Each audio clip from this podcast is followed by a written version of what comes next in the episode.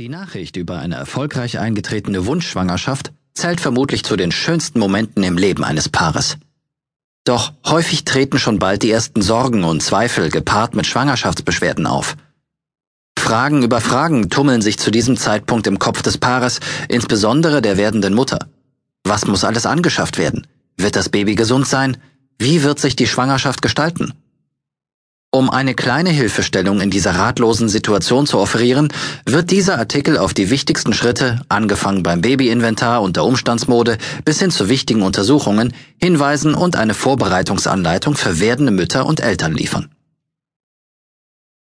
Optimale Vorbereitung auf das Baby in den ersten Schwangerschaftsmonaten. Zunächst einmal Glückwunsch.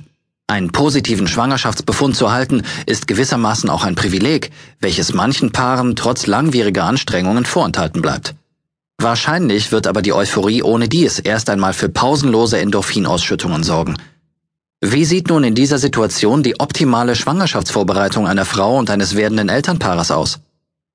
Zunächst sollte, sofern er nicht schon vorhanden ist, ein Gynäkologe und Geburtshelfer des Vertrauens ausgewählt werden.